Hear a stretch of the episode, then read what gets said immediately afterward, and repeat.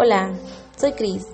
Te doy la mejor bienvenida a este podcast, un espacio donde comentamos historias, leyendas, mitos y cosas interesantes sobre la cultura autóctona de nuestro país. En este podcast hablaremos sobre la cultura tepehua, mi cultura. Así que esperando que te encuentres bien y aceptes mi invitación. Ven, te cuento algo.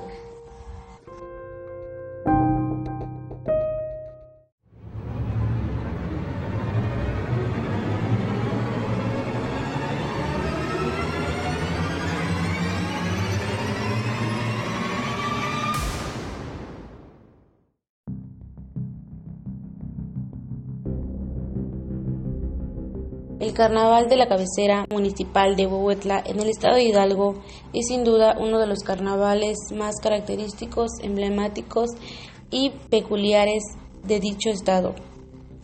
Esta celebración es una conmemoración al mal, es decir, en el tiempo que dura este carnaval se le rinde tributo a las entes malignas para que se manifiesten y sean libres, para que de esta manera no se presenten ocasionando daños y no se manifiesten por medio de líos, problemas y tragedias sobre los habitantes o el medio natural del pueblo en el resto del año. Un dato interesante sobre los inicios de este festejo es que al principio solo había una persona quien se encargaba de realizar dicha celebración que poco tenía de fiesta. Es más bien una especie de ritual serio donde se tenía contacto con el mal y se le veneraba. Esta persona es considerada como la persona fundadora e impulsadora del carnaval. Anteriormente ya se comenzaban a formar grupos de personas quienes eran las que llevaban a cabo esta celebración año tras año. Así hasta que se volvió una costumbre para que luego se convirtiera en una tradición popular en el que todos los hombres adultos podían participar Sí, solo los hombres, las mujeres y los niños no tenían cabida en esto, pues se pensaba que las mujeres y los niños no eran capaces de lidiar con las fuerzas malignas y que estaban propensos a sufrir algunas tragedias. Eso con el pasar de los años fue cambiando. Ahora todos somos libres de ser partícipes de esta tradición. Bueno, nos enfocaremos en la persona que mencionamos anteriormente, que fue uno de los primeros en llevar a cabo el carnaval.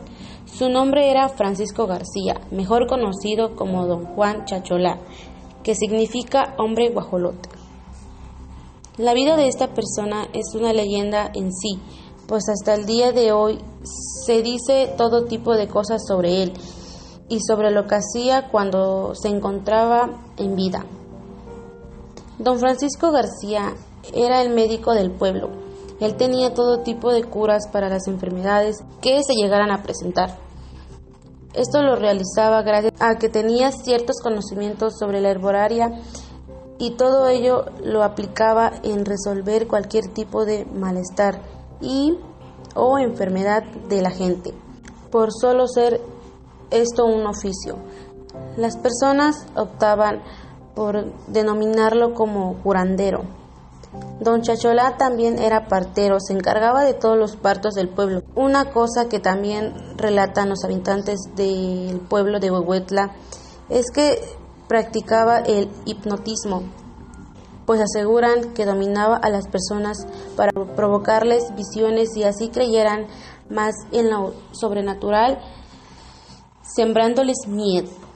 Sí, miedo. Lo que más se decía de esta persona es que practicaba la magia negra.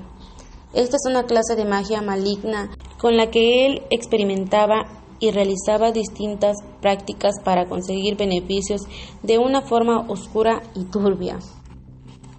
Por ello los habitantes de Huehuetla comentaban de voz a voz que dicha persona era un brujo, pues con ayuda de esa magia y de fuerzas malignas, él conseguía dones que no eran normales ver en personas comunes.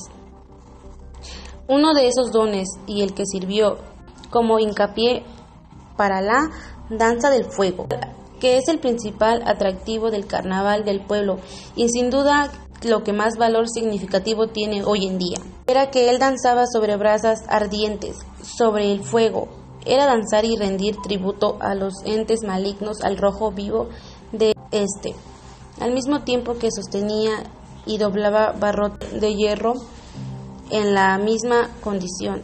Es decir, mientras él realizaba la danza, también se encargaba de sostener dichos barrotes y doblarlos, ardiendo en fuego, sin presentar aparentemente ningún daño físico. Esta es una de las razones por las que la gente lo consideraba como tal y ciertamente la población de Huehuetla le tenía cierto respeto y hasta determinado punto llegaban a sentir miedo. Un pero.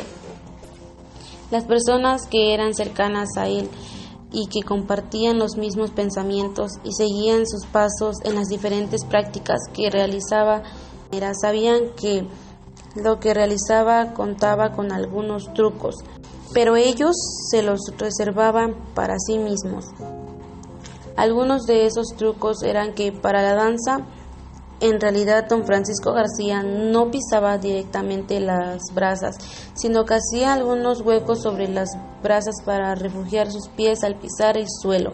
Algunas personas también dicen que ahí era cuando él usaba su poder para hipnotizar a las personas para que ellos creyeran que sí pisaba directamente las brasas. Otro ejemplo era que las barretas o barrotes no eran de hierro, sino de bambú y estos eran fáciles de doblar cuando entraban en contacto al fuego.